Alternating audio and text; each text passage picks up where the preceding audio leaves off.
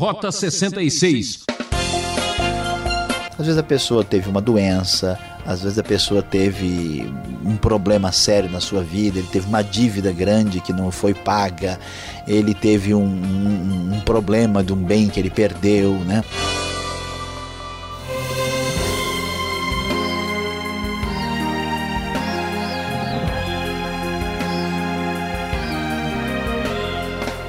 Você já sabe, esse é o programa Rota 66, o caminho para entender o ensino teológico dos 66 livros da Bíblia.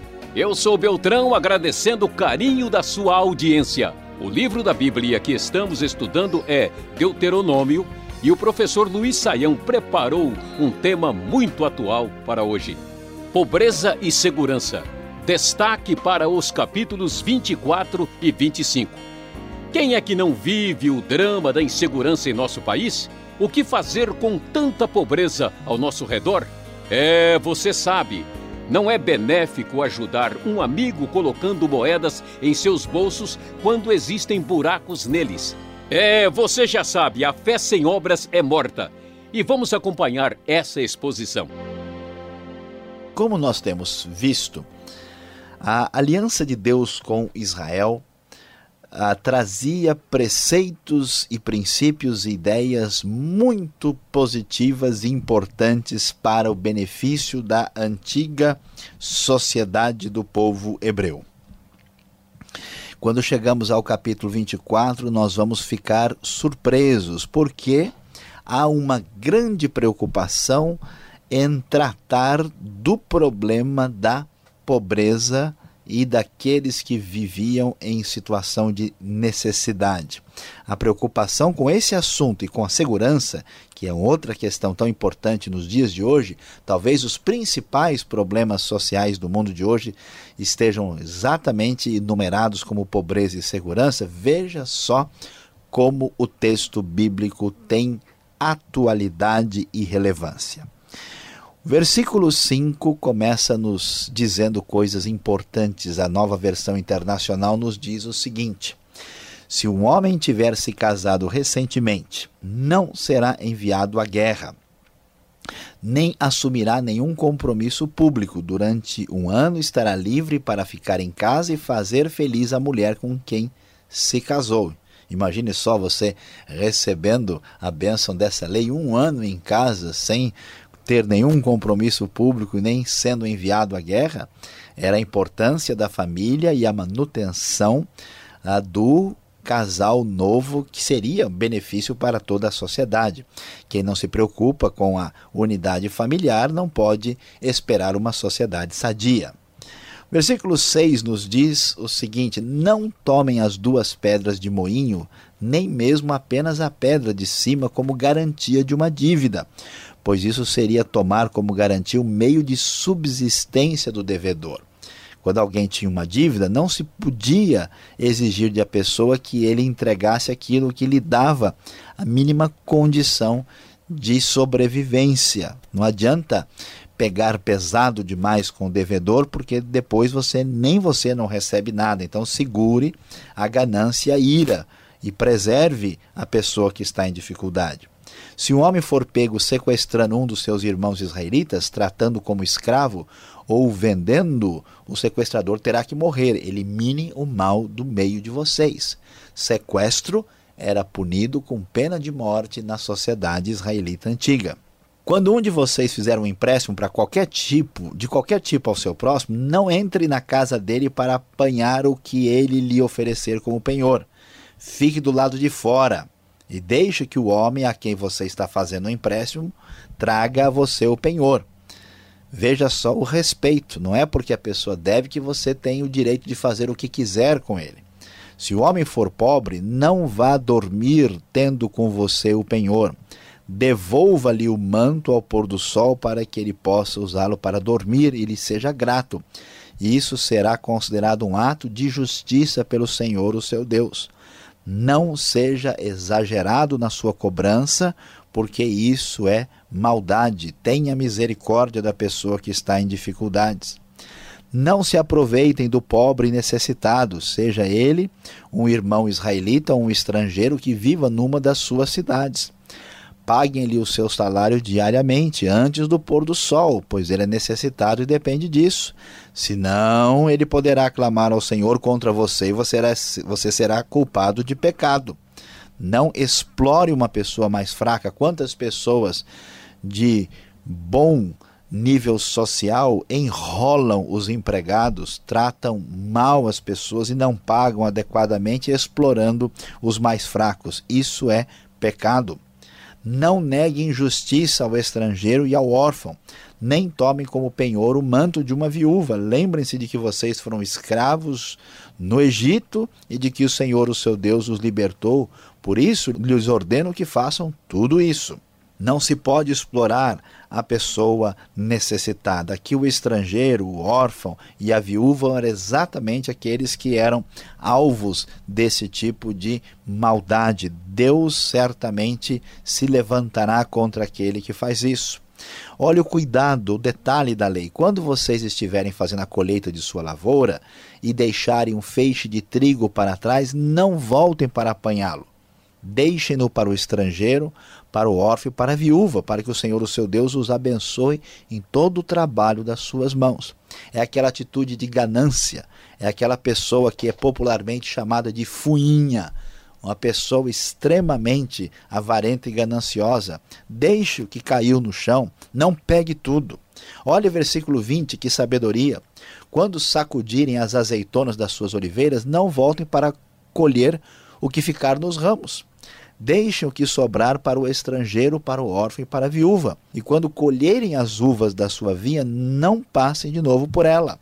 Deixe o que sobrar para o estrangeiro, para o órfão e para a viúva. Lembre-se de que vocês foram escravos no Egito.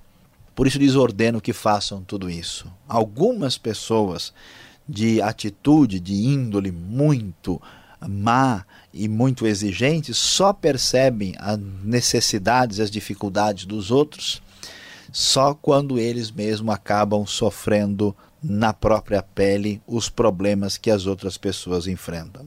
E o capítulo 25 tem ainda algumas coisas que merecem atenção e consideração, destacando aqui a importância de preservar, de tratar né, da questão do pobre e de que a sociedade deveria viver também numa situação de segurança. Se dois irmãos morarem juntos, diz o versículo 5, e um deles morrer sem deixar filhos, a sua viúva não se casará com alguém de fora da família. O irmão do marido se casará com ela e cumprirá com ela o dever de cunhado. O primeiro filho que ela tiver levará o nome do irmão falecido para que o seu nome não seja apagado em Israel. Por que, que isso é tão importante? Era a lei, chamada lei do levirato, que uma pessoa poderia perder toda a sua herança, as suas terras, a continuidade do seu nome, por isso, quando ele morresse, para que o seu nome não desaparecesse, a esposa casaria com seu irmão que tinha o dever de ficar com ela e cuidar dela para que o nome do seu irmão fosse preservado. O filho que nascesse o primeiro deveria levar o nome do irmão falecido para que não houvesse problemas. Isso era uma maneira, inclusive, de impedir que houvesse miséria e mais pobreza na sociedade de Israel, porque morrendo o marido morrendo, o homem a mulher ficando sozinha, ela poderia ficar em dificuldades e esta maneira preservava a sociedade de acumular pessoas em dificuldades. É impressionante, mas é verdade que no nosso mundo, com toda a tecnologia, com todos os avanços é, que a ciência nos proporcionou nos últimos é, 100 anos, nós vemos o número de pobres e miseráveis aumentando e vemos também a segurança cada vez em dificuldade em toda parte e um custo elevadíssimo de segurança. A sociedade era, no tempo bíblico, muito dura com quem fizesse crimes absurdos, como era o caso, por exemplo, do sequestro, que era imperdoável. Qualquer pessoa que atentasse contra o outro não poderia ser ah, tratada de maneira absolutamente uh, passiva ou sem qualquer atitude hum, de punição devida para aquele tipo de ato. E, ao mesmo tempo, uma preocupação muito grande para que não houvesse um número maior de pessoas desafortunadas que viessem a cair na pobreza e da miséria, aumentando assim os problemas sociais eh, da falta de recursos dentro de uma sociedade. E para isso era muito importante que houvesse a justiça, o comportamento baseado naquilo que é de acordo com o caráter de Deus. Veja, por exemplo, versículo 13 até 16: Não tenham na bolsa dois padrões para o mesmo peso, um maior e outro menor. Não tenham em casa dois padrões para a mesma medida, um maior e outro menor. É a pessoa que rouba no pouco, quem rouba no pouco, rouba no muito. É a pessoa que é desonesta na hora de pesar o quilo de feijão. É a pessoa que não age com consciência. Tenham pesos e medidas exatos e honestos para que vocês vivam muito tempo na terra que o Senhor, o seu Deus, lhes dá. Pois o Senhor, o seu Deus, detesta quem faz essas coisas, quem negocia desonestamente. Veja a verdade explícita aqui. O Senhor Deus detesta quem negocia desonestamente. Portanto, o que vemos nesses dois belos capítulos de Deuteronômio. Vemos que o Deus Santo, o Deus Justo, exige justiça e exige um comportamento ético da parte do povo que está em aliança com ele. Esse comportamento de justiça vai se manifestar numa sociedade que também se preocupa com os possíveis injustiçados, que são os pobres, os necessitados, o órfão, o estrangeiro e a viúva. E aqueles que são vítimas dos perversos, que são aqueles que são atacados por pessoas como sequestradores e pessoas que praticam mal abertamente. O texto é muito claro: nenhuma clemência para quem faz o mal intencionalmente e todo respeito e toda atitude protetora para os pobres e necessitados. Veja só, problemas aparentemente insolúveis como pobreza e segurança têm muita possibilidade de mudança e de melhora se os princípios sábios de Deus revelados no tempo da lei forem considerados na sociedade de hoje.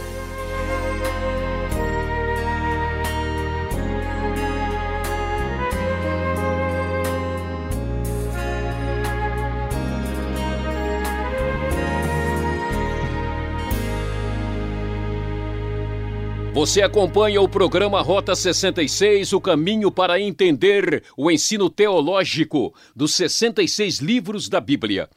Estamos na série Deuteronômio estudando os capítulos 24 e 25. Pobreza e segurança. Esse é o tema de hoje. Rota 66 tem produção e apresentação de Luiz Saião, redação e participação Alberto Veríssimo, na locução Beltrão, seu amigão. Realização Transmundial. O nosso endereço para contato é Caixa Postal 18.113, CEP 04626-970, São Paulo, capital. E-mail rota66 arroba transmundial.com.br. Fique agora com a segunda parte do programa. Quem pergunta quer saber.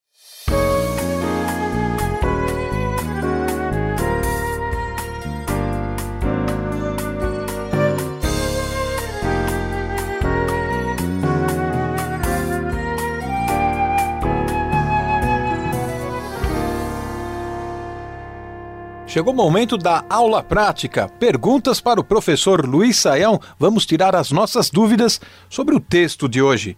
Olhando agora no capítulo 24 de Deuteronômio, professor Luiz Saião, a gente encontra e vê como a Bíblia ela é atual para os dias de hoje.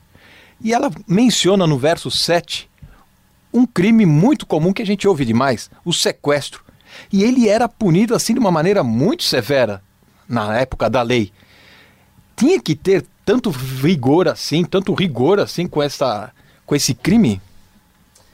É, pastor Alberto, a grande verdade é que nós devemos fazer uma separação entre um mero delito, né? A, inclusive a nossa lei tem isso, existe o conceito de crime hediondo, né? Um delito leve e um delito que ultrapassa os limites do bom senso. Então veja bem, quando uma pessoa está disposta a estuprar, né? a matar o outro por pouca coisa, quando a pessoa ah, desvaloriza a, a vida humana a ponto de ser tão perverso e leviano no tratamento com os outros, a única maneira de conter isso é aplicando leis mais duras e restringindo de fato o poder dessas pessoas. Do contrário, a sociedade fica inviável, né? Então, quando há uma leniência, uma atitude assim de uh, muito pouco interesse em coibir o crime, ele vai crescer porque a natureza humana né, é, é pecaminosa e facilmente se habitua a praticar o mal. Né? No tempo do Antigo Testamento, a, a verdade é que havia pena de morte. Né?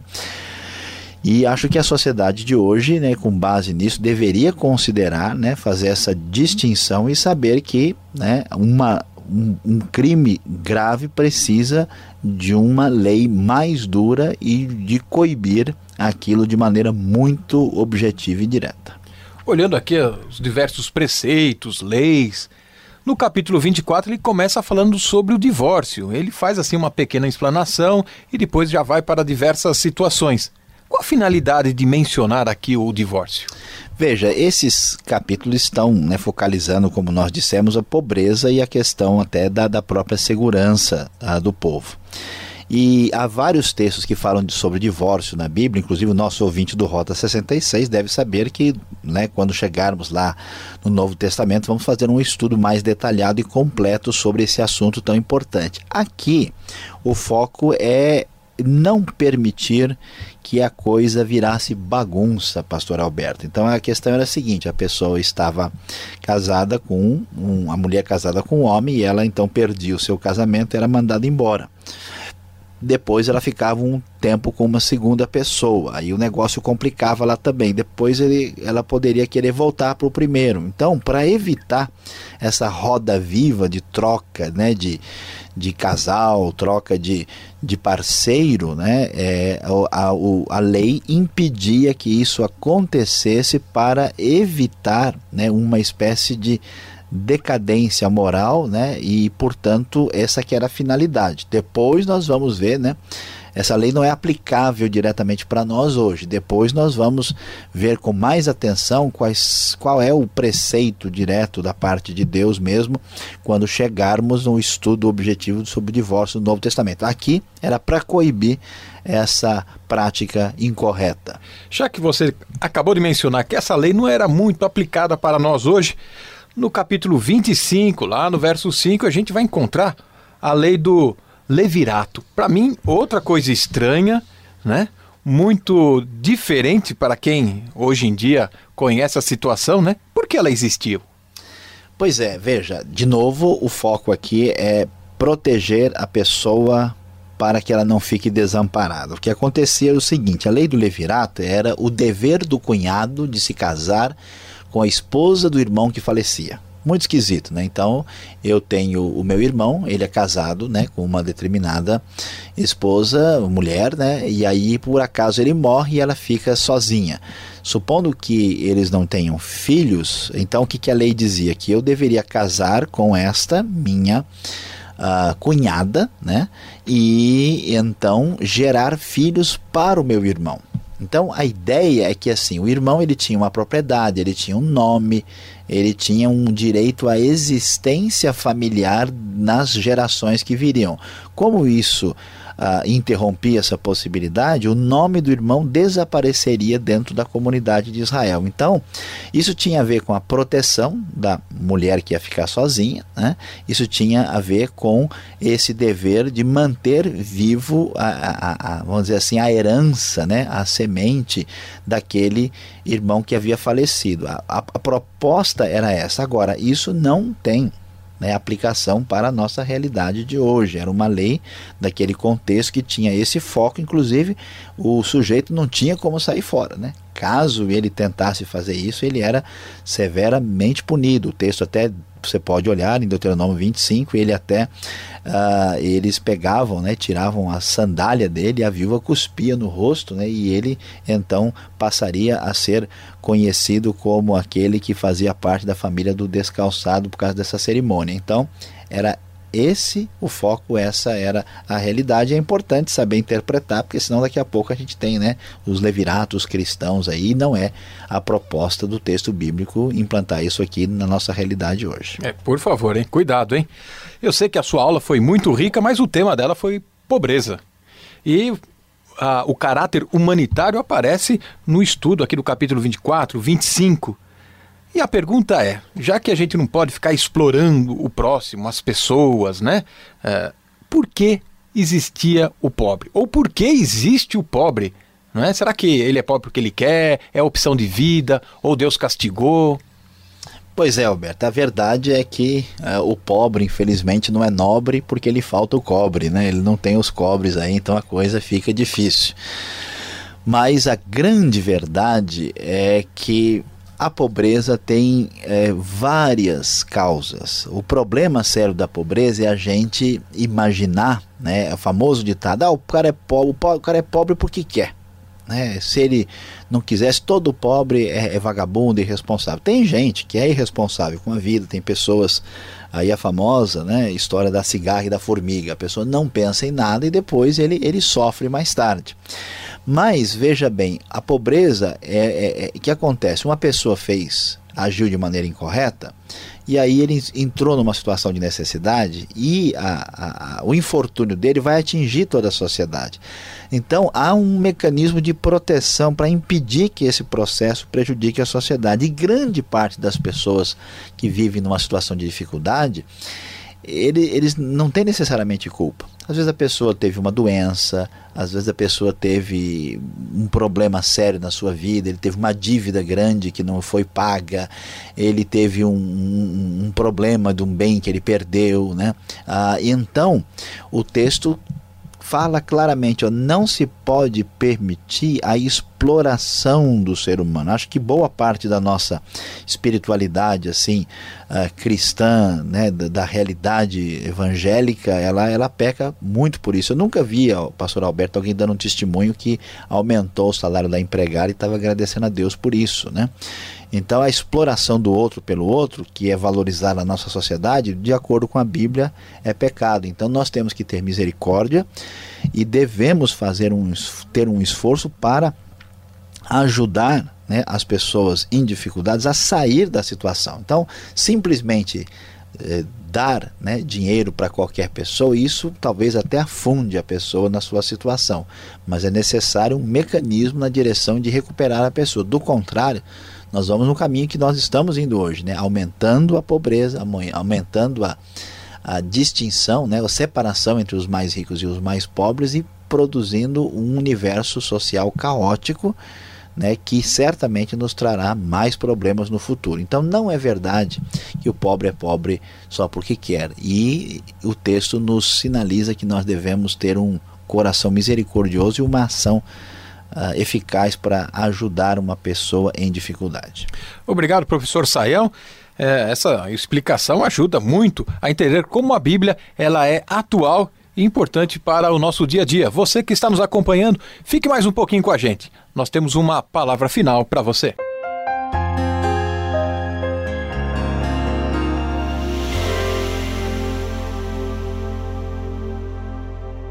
Hoje, aqui no Rota 66, nós estudamos sobre pobreza e segurança, problemas sociais relevantes dos dias de hoje. Lemos e aprendemos nos capítulos 24 e 25 de Deuteronômio.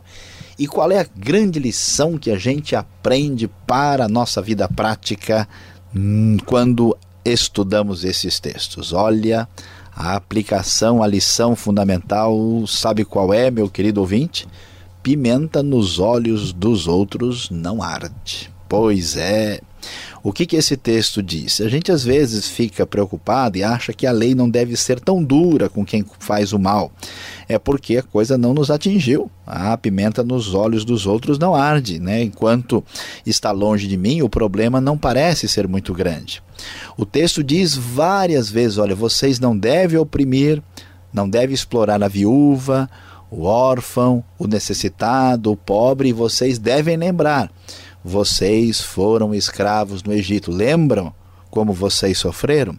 Da mesma forma, hoje, muitas vezes é fácil você desprezar a pessoa que está em dificuldade, você fazer um mau juízo sobre quem está passando por problemas, você facilmente achar a culpa da pessoa que está passando por dificuldades. Por quê? Porque talvez não chegou a hora de você sofrer. Por isso que Deus permite que a gente passe por certas experiências duras na vida para que a gente não jogue pedra na cabeça dos outros. Olha, toma cuidado, porque aparentemente pimenta nos olhos dos outros não arde até que Deus permita que ela venha arder um pouco nos olhos da gente. Mais misericórdia e mais bom senso na hora de julgar os problemas e as dificuldades dos outros.